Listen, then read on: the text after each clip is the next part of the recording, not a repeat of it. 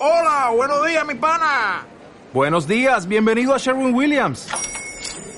¡Ey! ¿Qué onda, compadre? ¿Qué onda? Ya tengo lista la pintura que ordenaste en el ProPlus app. Con más de 6.000 representantes en nuestras tiendas listos para atenderte en tu idioma y beneficios para contratistas que encontrarás en aliadopro.com. En Sherwin Williams somos el aliado del PRO.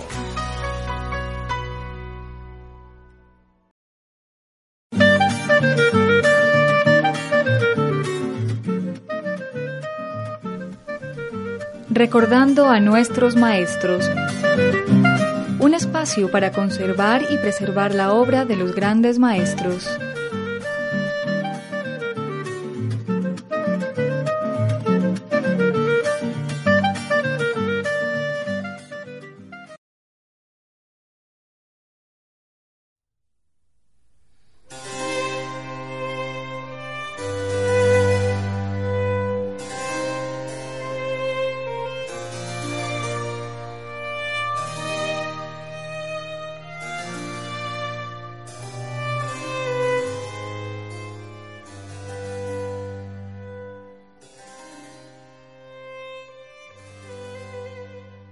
Amables oyentes, reciban ustedes un cordial saludo de parte de los realizadores del programa Recordar a nuestros maestros ciclo Estanislao Zuleta. Antes de dar comienzo al programa de hoy y presentándoles previamente a quienes nos encontramos en la mesa para conversar sobre algunas de las reflexiones que nos sugiere Estanislao Zuleta, son ellos Daniela Londoño Ciro, estudiante de la carrera de Historia de la Universidad Nacional, Julián Vanegas, próximo a graduarse en Economía de la misma universidad, Alejo López, también economista de esa universidad y concluyendo su maestría en Historia, también de la Nacional, y quien les habla, el profesor Carlos Mario González, de la Facultad de Ciencias Humanas y Económicas de la Nacional en la Escuela de Estudios Filosóficos y Culturales. Les decía que antes de entrar en materia propiamente dicha, es menester que nosotros ofrezcamos algunas excusas a los oyentes que son habituales en seguir este programa, porque se habrán dado cuenta que en los dos meses anteriores el programa realmente se ha emitido apoyándose en algunas grabaciones que se habían hecho en el pasado. Dicho de otra manera, el programa se ha sostenido en base o con base en repeticiones.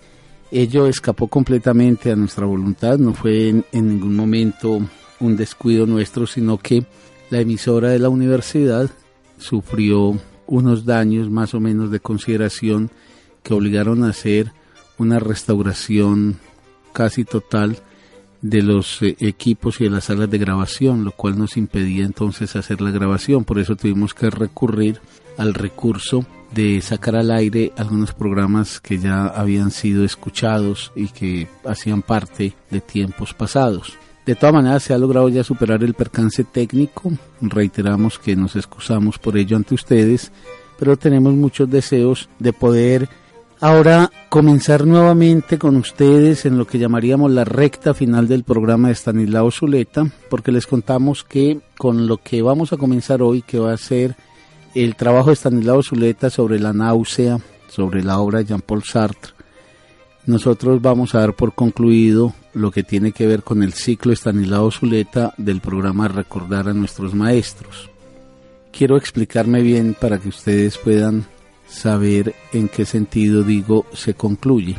Se termina, por lo menos durante un tiempo, el programa en función de Stanislao Zuleta, que ha sido la razón de ser durante estos años que hemos tenido.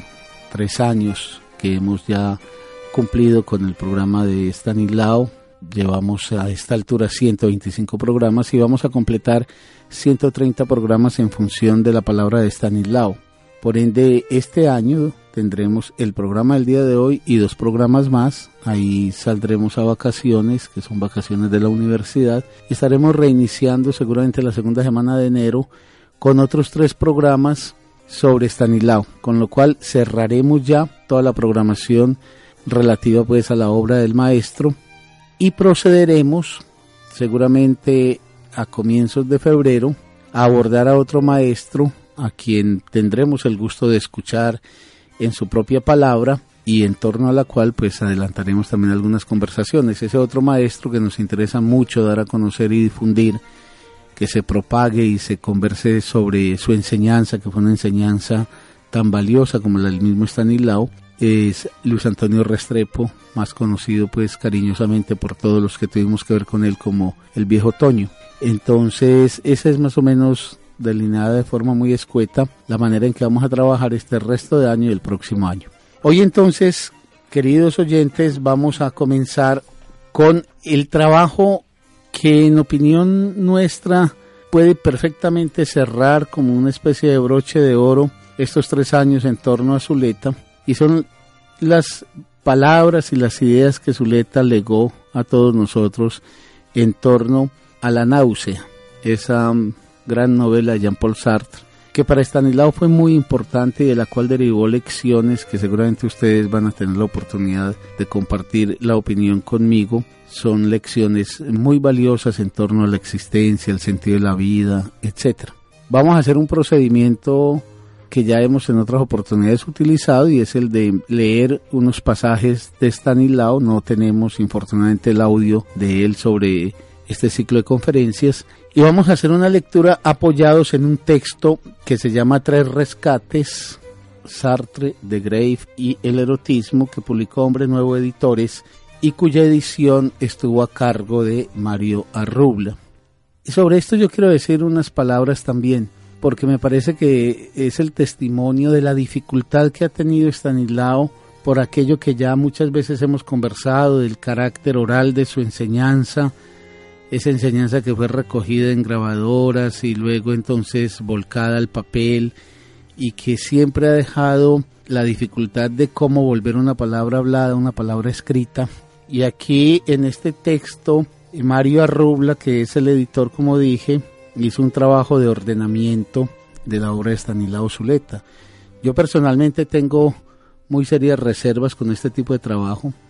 Yo diría que no lo comparto en buena medida porque el editor se da a sí mismo una autorización y es la de amputar pasajes del texto original que él aduce que es por un asunto de orden y claridad, pero eso deja siempre la sensación de hasta dónde es el criterio subjetivo del editor el que termina primando sobre la palabra de Zuleta, porque el editor, por ejemplo, al pie de página, al comienzo del texto sobre la náusea, del comentario pues, de Zuleta sobre la náusea, entre otras cosas dice, el editor ha extractado lo más pertinente al tema, dejando de lado principalmente comparaciones y digresiones sobre Mann, Musil, Heidegger, Freud, Marx, etc., en algunos puntos ha agregado frases que aseguren la articulación discursiva o aclaren una idea, etcétera. Eso pues ustedes tal vez compartan conmigo, no deja de ser bastante discutible.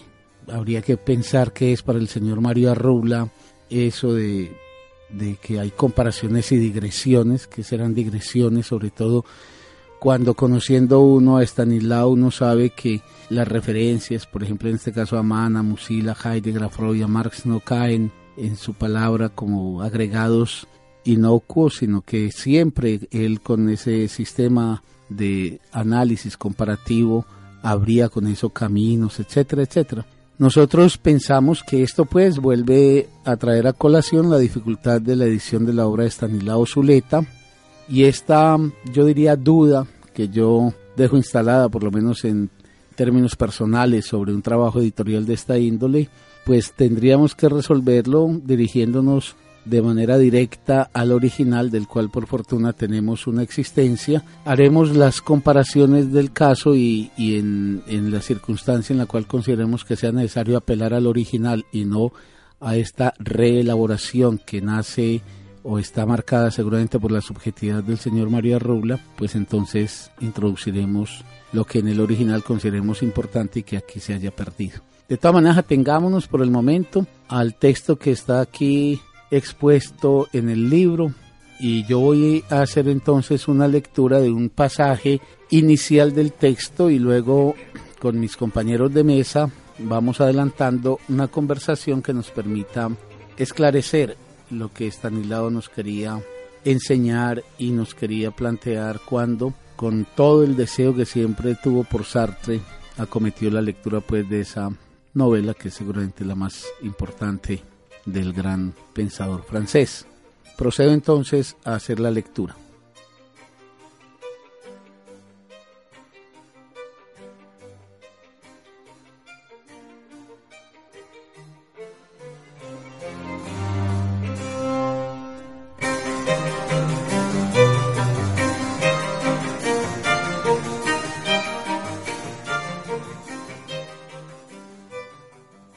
Entonces leo lo de Estanislao Zuleta que dice,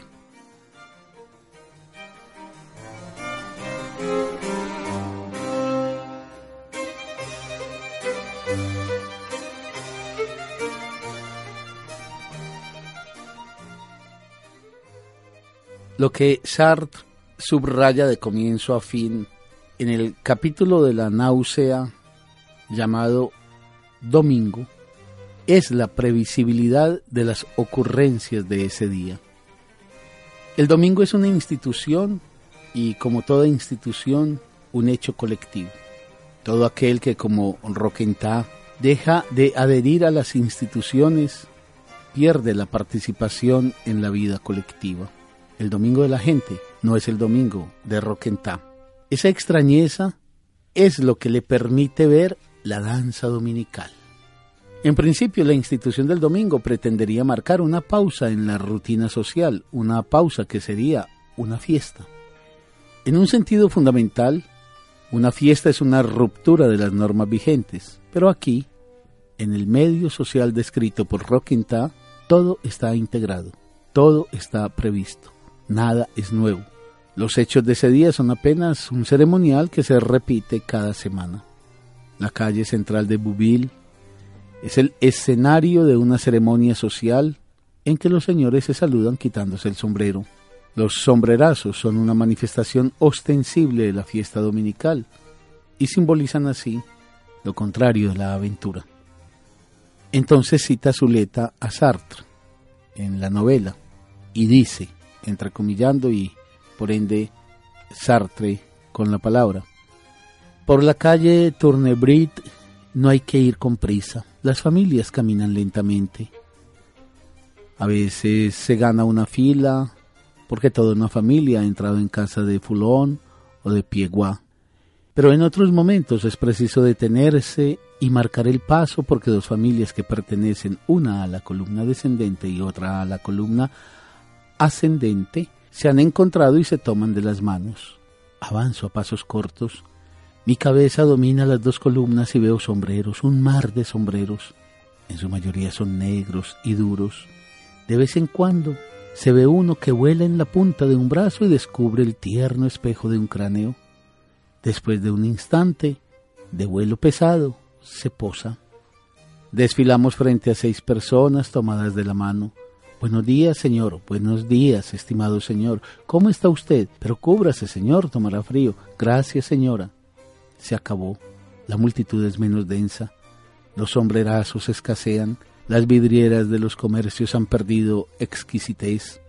Estoy al final de la calle Tournebrit. Voy a cruzar y remontar la calle por la otra acera. Creo que ya tengo bastante. Ya he visto bastantes cráneos rosados, caras menudas, distinguidas, borrosas.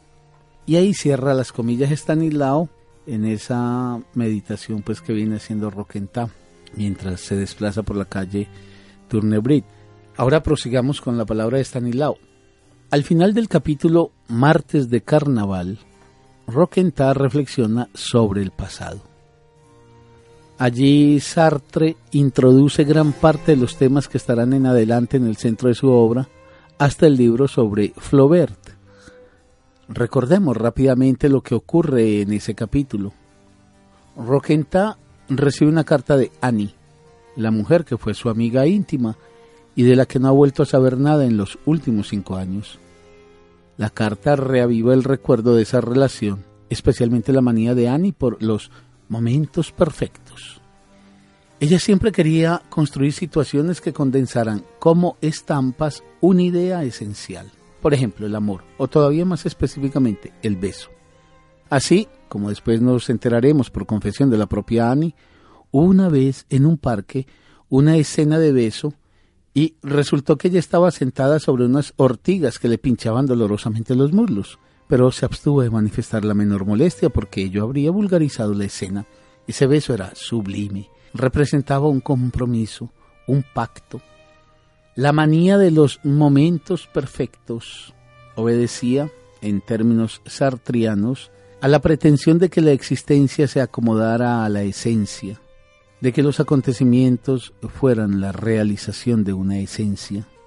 El beso o el momento del encuentro de los enamorados son situaciones que deben ser preservadas a cualquier costa de contingencias, como el vulgar pinchazo de una ortiga. Podríamos decir que la pasión de Annie por las situaciones perfectas corresponde a lo que el ser y la nada llama una pasión inútil, en referencia a la vida del hombre en general. O sea, la pasión de Annie es sólo una forma maniática de la voluntad de encontrar reposo en una forma esencial, de no tener que estar inventando la vida permanentemente, de vivir según un molde prefabricado. Añoranza del modo de ser de la piedra, como dijo Sartre en otra oportunidad. Sartre nos contará más tarde en su autobiografía Las Palabras, publicada en 1963, el origen de esos temas, de esas preocupaciones. El abuelo era un comediante. El abuelo representaba el papel de abuelo como el mesero descrito en El ser y la nada desempeña el papel de mesero. Con su figura imponente y su barba blanca, con sus gestos y sus actuaciones, el abuelo de Sartre se tomaba por Víctor Hugo, más aún, por Jehová. Él mismo contaba cómo los feligreses de una iglesia tuvieron un gran susto una vez que le entró por una puerta trasera. Lo tomaron por un dios castigador. El abuelo era una figura patriarcal que estaba todo el tiempo montando pequeños dramas. El joven Jean Paul iba todos los días a recibirlo a la estación y el abuelo fabricaba el momento perfecto del abuelo feliz que recibe a su nieto en los brazos y lo lanza al aire para la admiración de todos los transeúntes. Cuando el niño estaba en lo alto, en el extremo de los brazos extendidos del abuelo, la escena se congelaba por un instante, conformando una imagen perfecta para un fotógrafo imaginario. Las imágenes perfectas. Las esencias representadas son criticadas por Sartre en La náusea de una manera que podríamos llamar puramente negativa. Esa crítica como tal no es ningún tema nuevo en la literatura universal.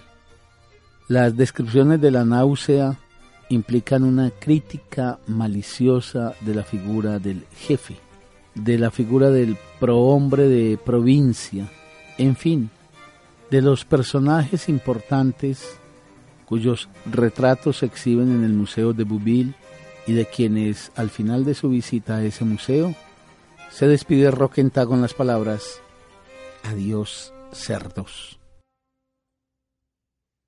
La misma crítica está, por ejemplo, presente en Dostoyevsky en relación con la figura de el hombre superior, el hombre que tiene una fe absoluta en el valor de sus empresas, lo que le da una fuerza inaudita para competir con los otros y alcanzar tal o cual objeto, que en fin de cuentas resulta siendo una tontería. Esa imagen del jefe y en general de lo que se considera comúnmente las ideas y las figuras respetables, ha sido sometida a una crítica implacable por toda la gran literatura desde hace mucho tiempo. Sartre no inventa nada en este punto. Observemos, sin embargo, que la crítica de Sartre en su novela La náusea, y esto nos permite comenzar a situar esta novela, viene a ser una crítica que podemos llamar existencialista. ¿Por qué? a la esencia en que quieren congelarse las personas se le oponen dos cosas, la existencia y la libertad. Más adelante la crítica del esencialismo se volverá social. En el desarrollo del pensamiento de Sartre, el gran personaje, el jefe, llegará a ser visto como el efecto de determinadas relaciones sociales, concepción que representará un gran avance. Cuando recibe la carta de Annie proponiéndole un encuentro, Roquentá, volviendo al pasado, comprende que ese lazo amoroso le había servido para mantener ligado el tiempo. Después de que dejó de ver y de amar a Annie, la propia imagen de ésta había ido deshaciéndose poco a poco y con ella el pasado. Primero se disolvieron los ojos de Annie, después el cuerpo, finalmente se disolvió su sonrisa y no quedaron sino algunas palabras y algunas historias. Después se disolvió el propio vínculo de Roquentá con el tiempo pasado. Este proceso de disolución del pasado era precisamente lo que el lazo amoroso permitía evitar.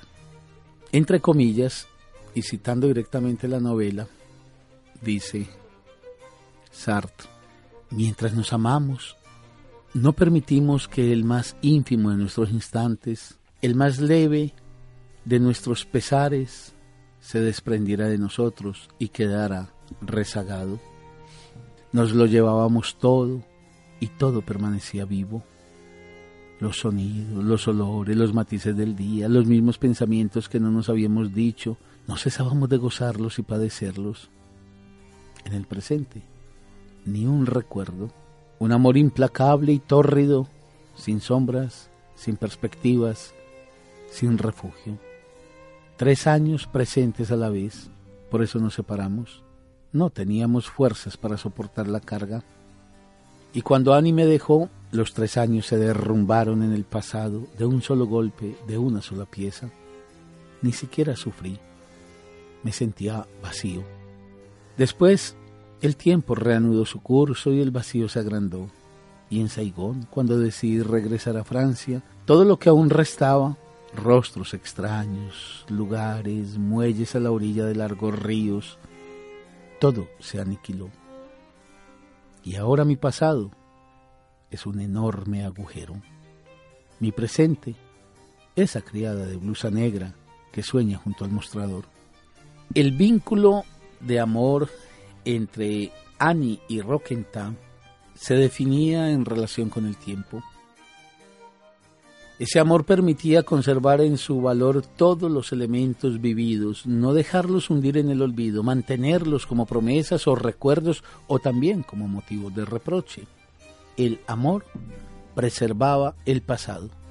Cuando esa pasión termina, el pasado se hunde en vagos fantasmas que ya no son recuerdos ni promesas de nada. Se ha roto la continuidad que lo sostenía todo. Hay otras formas de defensa en la lucha contra el gran naufragio que pueden ser consideradas como las formas defensivas más corrientes, las malas figuras de esa lucha. Comillas y Sartre.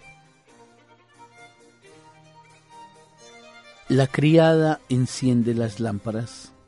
Apenas son las dos, pero el cielo está negro. Ya no se ve bastante para coser. Luz suave. Las gentes están en sus casas. También habrán encendido la luz. Leen, miran el cielo por la ventana. Para ellos es otra cosa.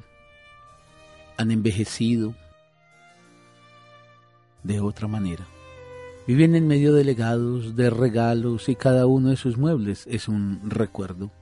Relojitos, medallas, retratos, caracoles, pisapapeles, biombos, chales. Tienen armarios llenos de botellas, telas, trajes viejos, periódicos. Lo han guardado todo.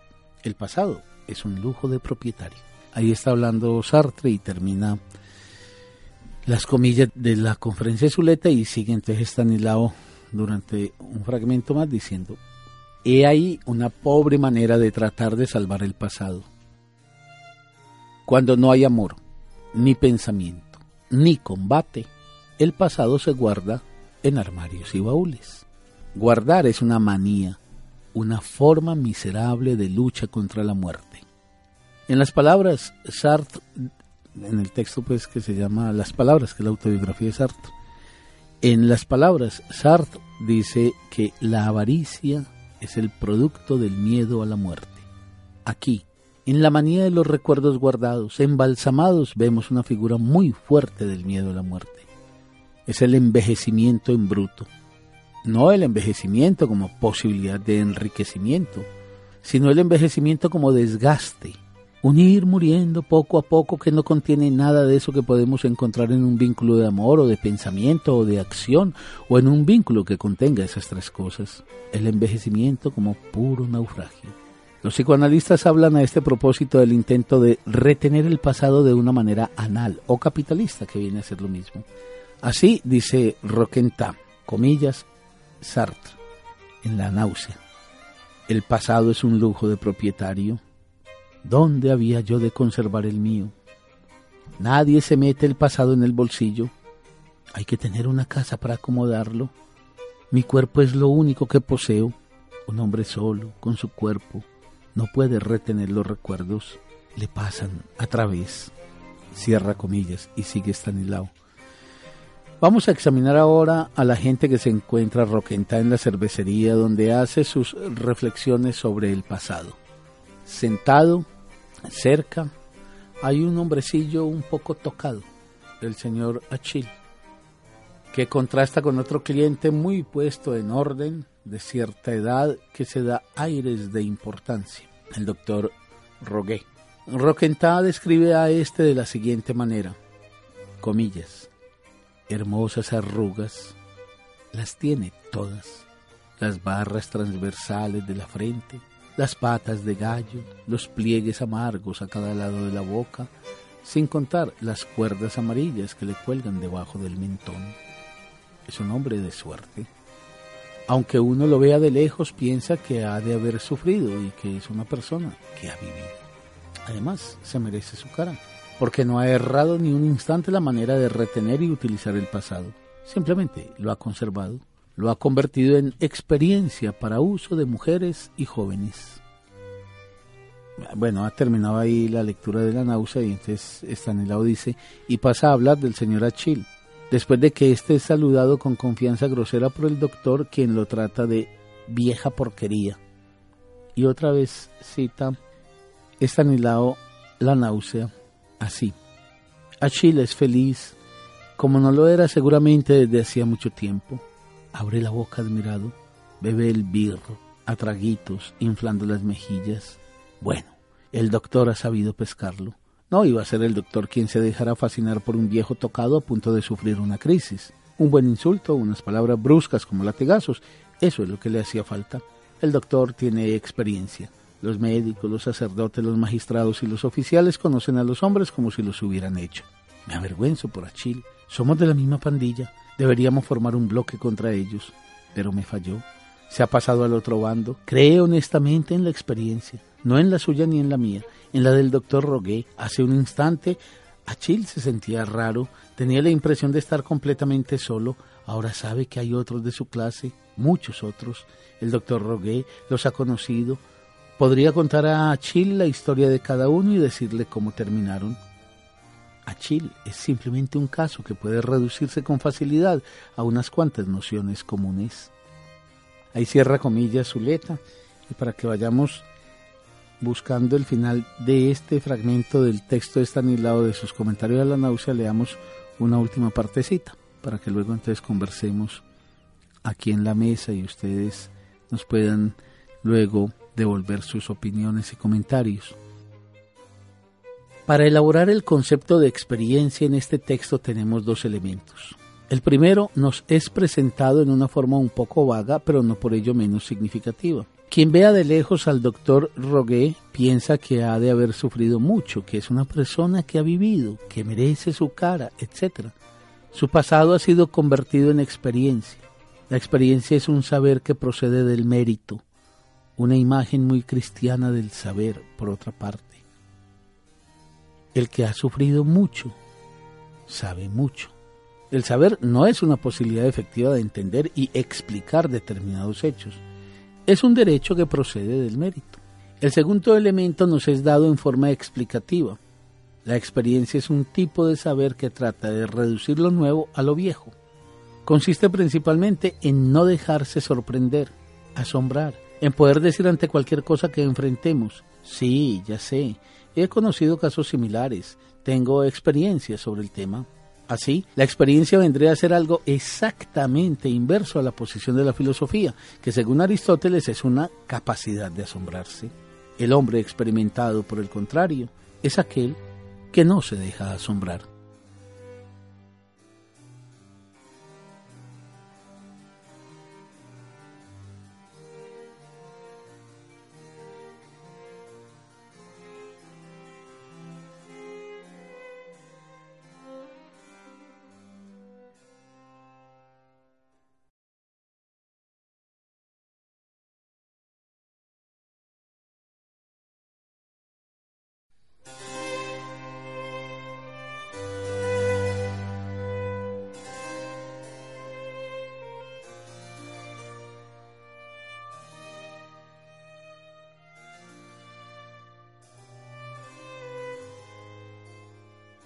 Bueno, amables oyentes, vamos a dejar ahí y procedamos a conversar y la semana entrante proseguiremos la lectura de los comentarios que Zuleta nos ofrece sobre esa conmovedora novela de Sartre que se llama La náusea.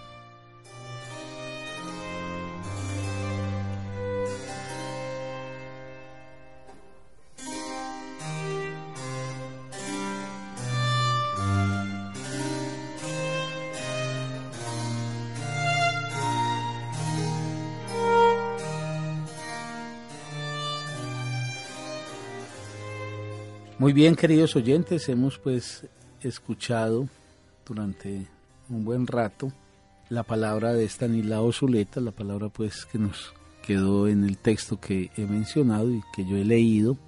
Y como es habitual siempre con Zuleta, su palabra es un reverbero de problemas y de inquietudes y eso es lo que intentaremos recoger en la conversación que tendremos.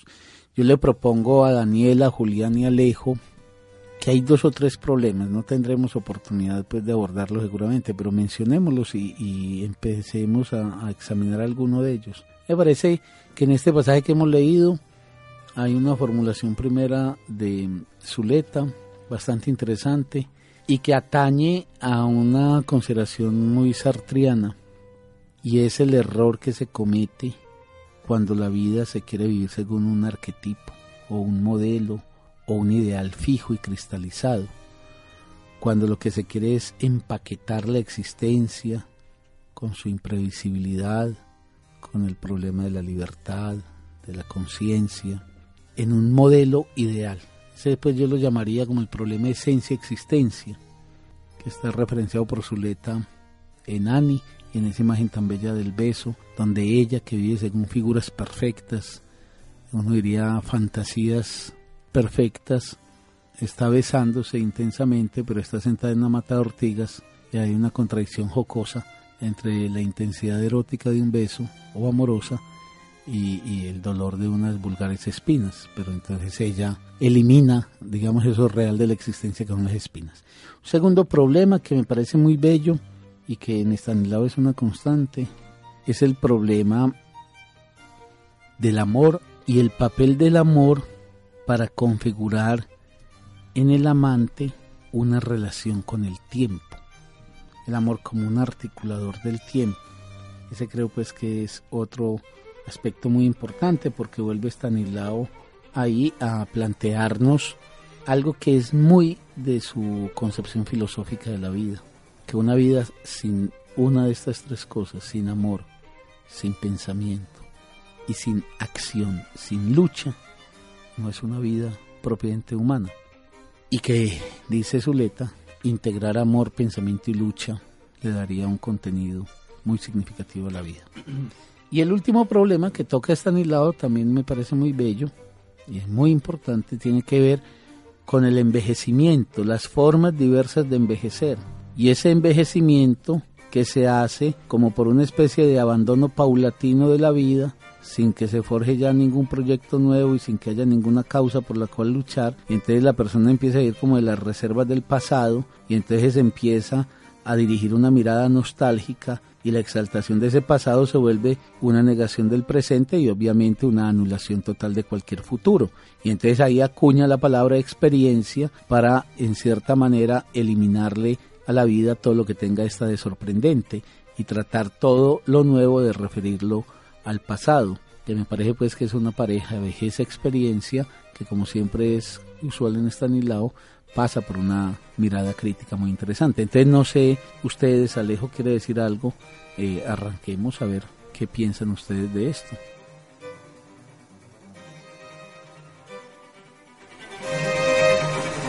Sí, yo comparto pues con vos aparecen esos tres problemas eh, claramente pues delineados a lo largo de lo que Stanislao nos, mm, nos presenta. Sin embargo, antes de abordar uno de ellos, y yo quisiera pues que empezáramos por el primero que mencionas, el de esencia y, y existencia, yo también quisiera resaltar un aspecto del texto mismo, y es la sutileza con la que poco a poco Stanislao va introduciendo tres problemas que son fundamentales a la hora de, pensar la vida y de pensar cómo hacemos la vida. Muestra esta presentación la capacidad lectora y articuladora de problemas que tenía Stanislao y la sintonía que tiene tanto con la literatura como con, con Sartre como pensador para abordar esa existencia. Esto pues lo, lo quiero resaltar porque eh, a lo largo de estos tres años de programas, no, pues Estanislao ha sido un pensador que no nos ha dejado de sorprender con esa capacidad suya de presentarnos las cosas de un modo eh, tan sutil, tan profundo y tan incitador a abordar por nosotros mismos estos grandes pensadores a partir, por ejemplo, de estas líneas de, problemas que, que nos deja. Y en este sentido, un aspecto ya para entrar en, en el tema pues eh, abordado, perdón, en el tema a abordar el de la esencia y el de la existencia, hay un aspecto que cruza eh, transversalmente la obra de Zuleta y que en el programa lo hemos resaltado y es la preocupación por esa vida que hacemos.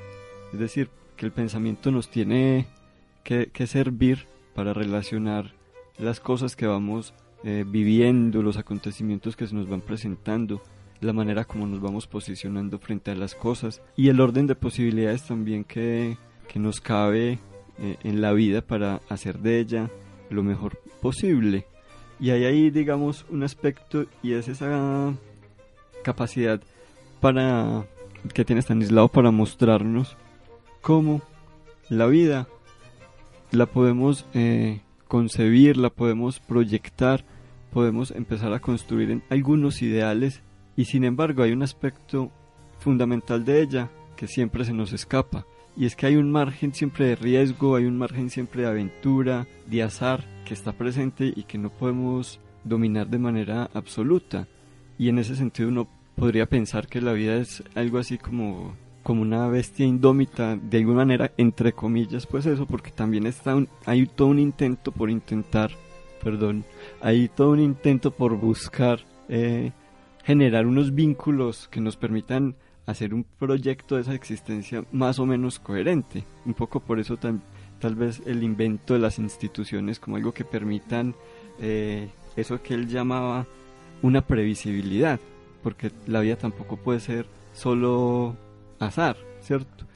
tenemos que inscribirnos en un cierto margen de previsibilidad de saber que hay algunas certezas que nos permiten decir, bueno, hoy me inscribo como en esta línea de acción y mantengo una continuidad con lo que venía haciendo y hay una especie de búsqueda de domesticación de esa vida. El asunto es que si nos vamos a un extremo y pensar que entonces idealizar una forma de ser, idealizar unas relaciones, un poco vivir de manera mm, arquetípica, como Carlos Mario lo señalaba hace un momento, con los modelos establecidos de que las cosas son de esta manera o tienen que ser de esta manera y algo que las desacomode entonces las niega como tal, eh, nos conduce a una posición eh, en la que las cosas mismas irían perdiendo el sentido por ese azar propio de la existencia. Entonces, eh, dejar ahí como esas dos vías, un poco la presentación de la vida como como ese camino también azaroso, aunque con la necesidad de ir buscando formas que nos permitan establecer ciertas continuidades en el tiempo sin caer en, extremos, me parece a mí.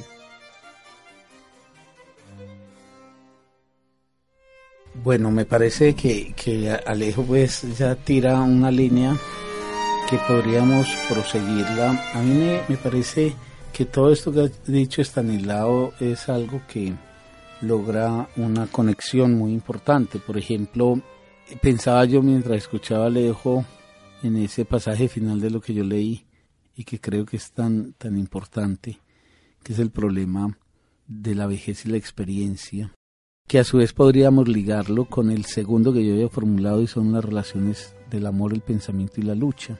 Uno puede decir, haciendo pues eco aquí de Stanislao, que puede haber dos maneras de envejecer y puede haber dos maneras de asumir la experiencia.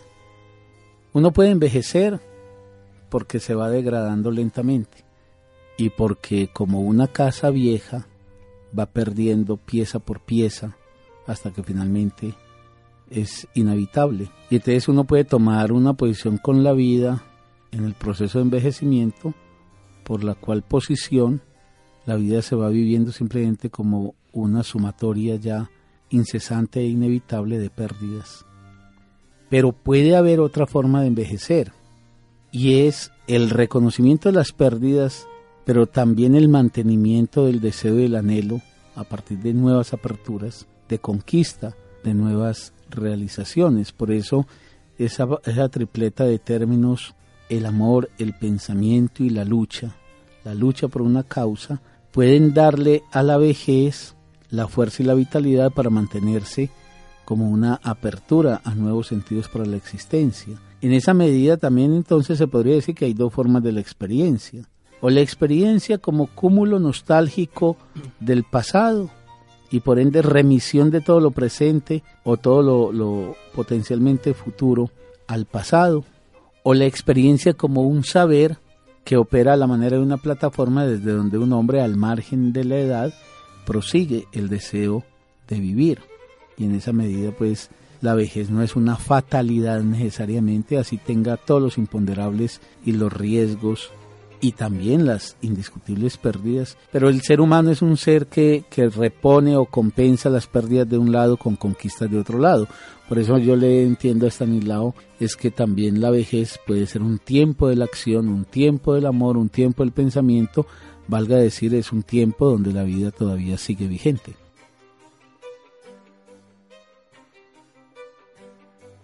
Carlos María, en eso que decís, ¿cómo entender un aspecto? Cuando yo presentaba ahorita el problema de la esencia y la existencia, yo pensaba un poco en que a veces lo que cristalizamos eh, en esa esencia es, por ejemplo, el sentido de la vida.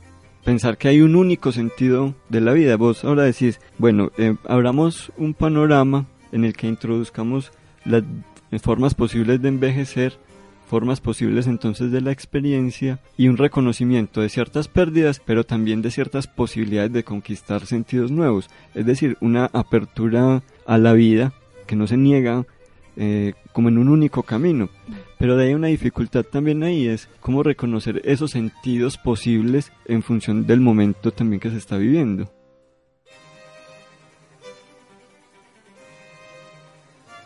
Yo tengo como la idea de que es necesaria la esencia, ¿cierto? Y como, como, eh, ¿cómo se dice? Como el que un, una persona quiera eh, generar una correspondencia entre la esencia y el acontecimiento.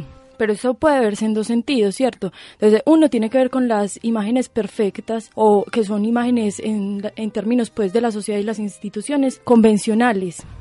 Pero eh, la otra tiene que ver con que un sujeto puede haber, digamos, pensado un sentido o, varios sentidos de la vida, pues para decirlo más o menos como vos lo indicabas, a partir de los cuales busque que, que, haya una correspondencia en su vida. Yo lo que entiendo es que no es posible una fijación en la esencia en este último sentido, porque como indefectiblemente el acontecimiento va a delatar digamos una relación indirecta entre esa esencia y este pues la existencia, digámoslo, se va a realizar precisamente en ese error de enlace entre ambos. Entonces uno podría, digamos, eh, pues imaginar que entre el beso perfecto, ¿cierto?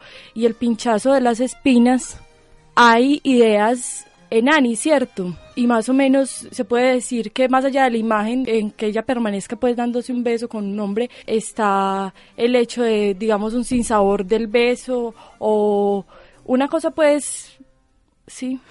A ver, a mí me parece que hay que rescatar un sentido preciso para la utilización de la palabra esencia en la formulación de Sartre y en la interpretación que hace Zuleta.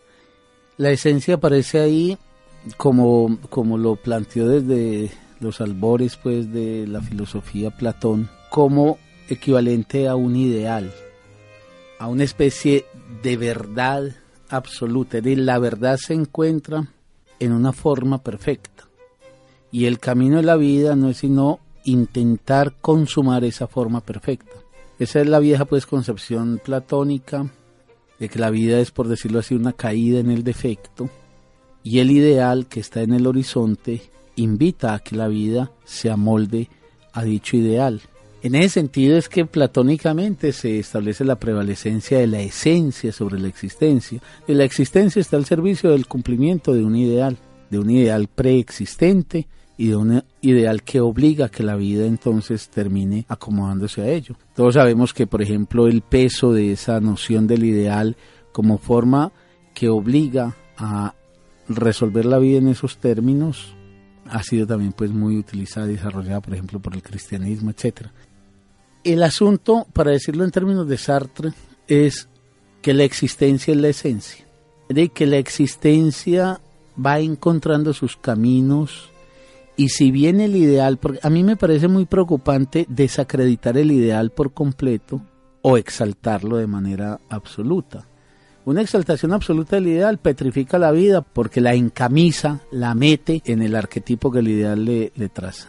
Pero una ausencia de ideales es una vida también que no encuentra derrotero ni proyecciones. Entonces yo pienso que la existencia es, es un avanzar, incluso fíjense cómo Stanislao al invocar el amor, el pensamiento y la lucha, lo hace para plantear que por un lado esas son las maneras de hilar el tiempo, por otro lado de alcanzar entonces la producción de un sentido y en consecuencia darle razón de ser a la vida. Entonces, la vida es algo que intenta hacer del tiempo una articulación. Una vida alcanza sentido cuando lo hecho, lo que se hace y lo por hacer de alguna forma encuentra una coherencia. Perder esa coherencia, perder digamos la, posibilidad de esa cohesión, que son cohesiones que, que las da el amor, o las da el pensamiento o las da el tener una causa para vivir y para luchar, hace que la vida quiebre la posibilidad de su sentido. Y en esa medida, pues para terminar de mi parte, el tema es que el horizonte que constituye el ideal no ha de entenderse como la esencia inamovible hacia la cual hay que orientar la vida, sino como una especie de horizonte que permite la proyección de la vida, pero en el camino, como había dicho Alejo ahora, hay impredecibles, hay eh, imponderables, hay azar, hay, digamos, la vida es mucho más viva que simplemente un modelo, por perfecto que sea el modelo que en la cabeza eh, o en el inconsciente de alguien se haya forjado. Por eso eh, la imagen de, del beso, una mujer está besando a un hombre, y de pronto ella se ha sentado en una mata de, ortigas y la pinchan las púas de las ortigas. Eh, hay dos posibilidades, o y por eso la imagen de Sartre es muy, muy bella, o ella está absolutamente petrificada en el ideal y entonces deniega el pinchazo, o esa escena perfecta, anhelada del beso con un ser amado, de pronto se ve interrumpida por la vida, que la vida en ese sentido trae sorpresas y ella pegaría un grito y el grito tendría que ver con darle lugar y cabida a algo de lo real que es precisamente el pinchazo. El negar el pinchazo es casi que el negar la vida misma, ¿cierto? En ese sentido. Pues es... Eh, Daniela decía una cosa que a mí me parece interesante, bueno, y es que durante el pinchazo se producían ideas en Annie, ¿cierto? Digamos que eso algo... Ideas inanes en Annie, que es ah, Annie. es la mujer, ¿cierto? Se producen ideas en ella. El asunto es, bueno, ¿y qué pasa con esas ideas? Si simplemente las abandono y, digo, bueno, es que tengo que acomodar esto al ideal, es un poco el abandono también de la posibilidad que daría la vida a abrirse a otras cosas. Entonces, un poco se me ocurre a mí, es como si la vida, y yo, y esto no en términos absolutos, pero existiera precisamente ahí donde está el desacomodo frente, frente al ideal que nos planteamos. El asunto es cómo hacer que eso que se desacomoda o que se aparece de manera imprevista lo conduzcamos a un camino que nos permita mantener la coherencia en el sentido también. Hay muchas cosas que van apareciendo y que no teníamos contempladas, que las podemos usar a nuestro favor posiblemente, no quiero decir con esto pues que sea siempre así o porque caería uno también en una especie pues como de pensamiento positivo en el que todo acontecimiento se introduce en el camino de la vida como algo valorado, pero sí de qué manera podemos usar eso para mantener esa coherencia de las construcciones de la vida y la construcción entonces de sentido, porque se corre el riesgo de, por un lado, de creer que el sentido está predeterminado, o por el otro, de abandonarlo cada que aparece algo inesperado. Entonces, una quiebra de proyectos constante niega todo sentido o todos los sentidos posibles de la vida también. Pero yo creo que hay una cosa como muy importante en lo que ustedes dijeron hace un momento y es como la posición activa o la permanente elaboración que, se está, que es posible hacer de la esencia, ¿cierto? Y eso es, digamos, la existencia, porque ahí entonces uno diría, el sentido de la vida, pues así como vos lo mencionas, no está atrás, en la experiencia pasada, como el viejo que leímos ahorita, pero tampoco está en las ideas perfectas, no está dado, ¿cierto? Pero es una cosa, digamos, que vagamente pensamos pues que puede estar en nuestra vida pero también como es posible que esté, también es posible que nosotros, digamos, activemos una posición frente a él. Y entonces, como vos dijiste muy bien, como hallando el, como el, el error en, en lo que yo dije ahorita de lo de Dani, ella tenía ideas, pero ella no hizo nada y entonces como la disposición a la acción que da el saber que hay una elaboración del sentido que debe darse en el tiempo presente, en esa medida también hay una exaltación del tiempo presente como ese tiempo en el que definitivamente no hay nada petrificado y Zuleta nos, nos mostró un poco negativa esa imagen de piedra al principio de su texto.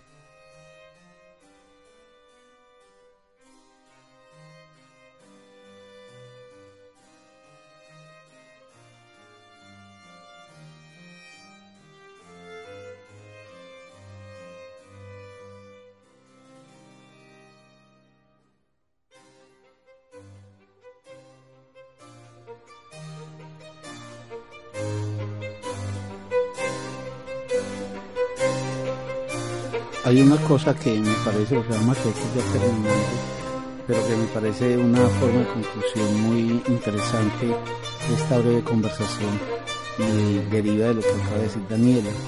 Lo conecto con lo de Alejo. Así sea muy burdo, uno podría decir que la vida es una especie de ruta que se dirige clara o vagamente hacia una meta, digamos así, o hacia un objetivo, pero que en el camino pasan cosas cosas a veces pesarosas, otras veces maravillosas, y esas cosas hacen torcer el camino, de tal manera que aunque para que uno llegue a algún lugar, así no sea el lugar que se había planteado en un comienzo, para que uno llegue a ese lugar es necesario dirigirse a algo, tener en esa medida una causa que lo anime y que lo, lo impulse. Pero esa ruta va hacia, hacia un destino, pero que en el camino encuentra Mm, azares e impredecibles que obligan a que el itinerario inicial se tenga que modificar. Eso es vivir. Entonces digo yo que se sintetiza con lo que dijo Daniela, porque la vida es lo que pasa entre dos fuerzas. Entre una fuerza del pasado, que es la, lo que llamaríamos la experiencia como cúmulo de lo vivido y como tendencia a volver la vida por que hacemos o la vida por hacer un equivalente o, un, o una repetición de lo vivido, y la otra fuerza que es la del ideal como forma perfecta. Digamos que la vida se desenvuelve entre dos potencias contradictorias, un pasado que le reclama, repite lo que hemos sido y un, y un, y un ideal que le dice, modela la existencia según esta forma. Vivir es estar entre esas dos fuerzas en medio de esa puja y ahí la vida, la vida que siempre es más viva que cualquier pasado o que cualquier eh, futuro idealizado eh, siempre reclamará la forma impredecible.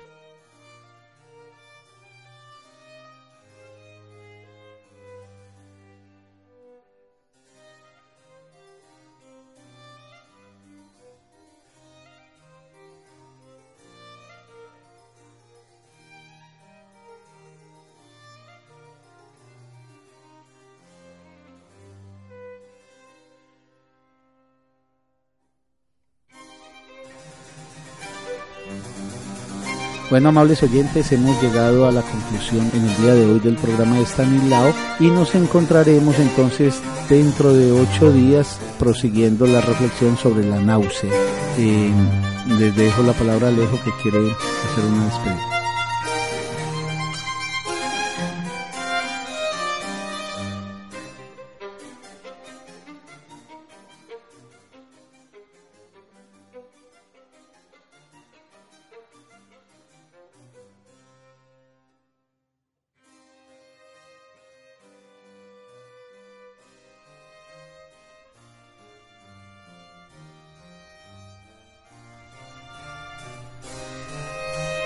Invitar a los oyentes a que se mantengan en la audiencia de este programa, de la emisora, y a que nos aporten con sus comentarios el correo corposuleta.gmail.com recordando que este programa es producido también por la Corporación Cultural Estanislao Zuleta.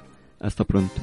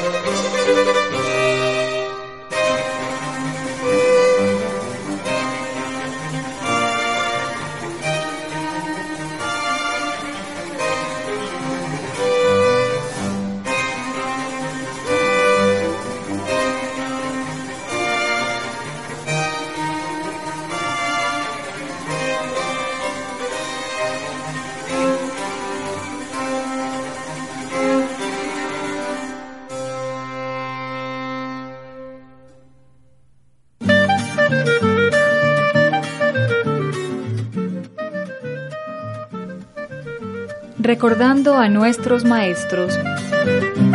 Un espacio para conservar y preservar la obra de los grandes maestros.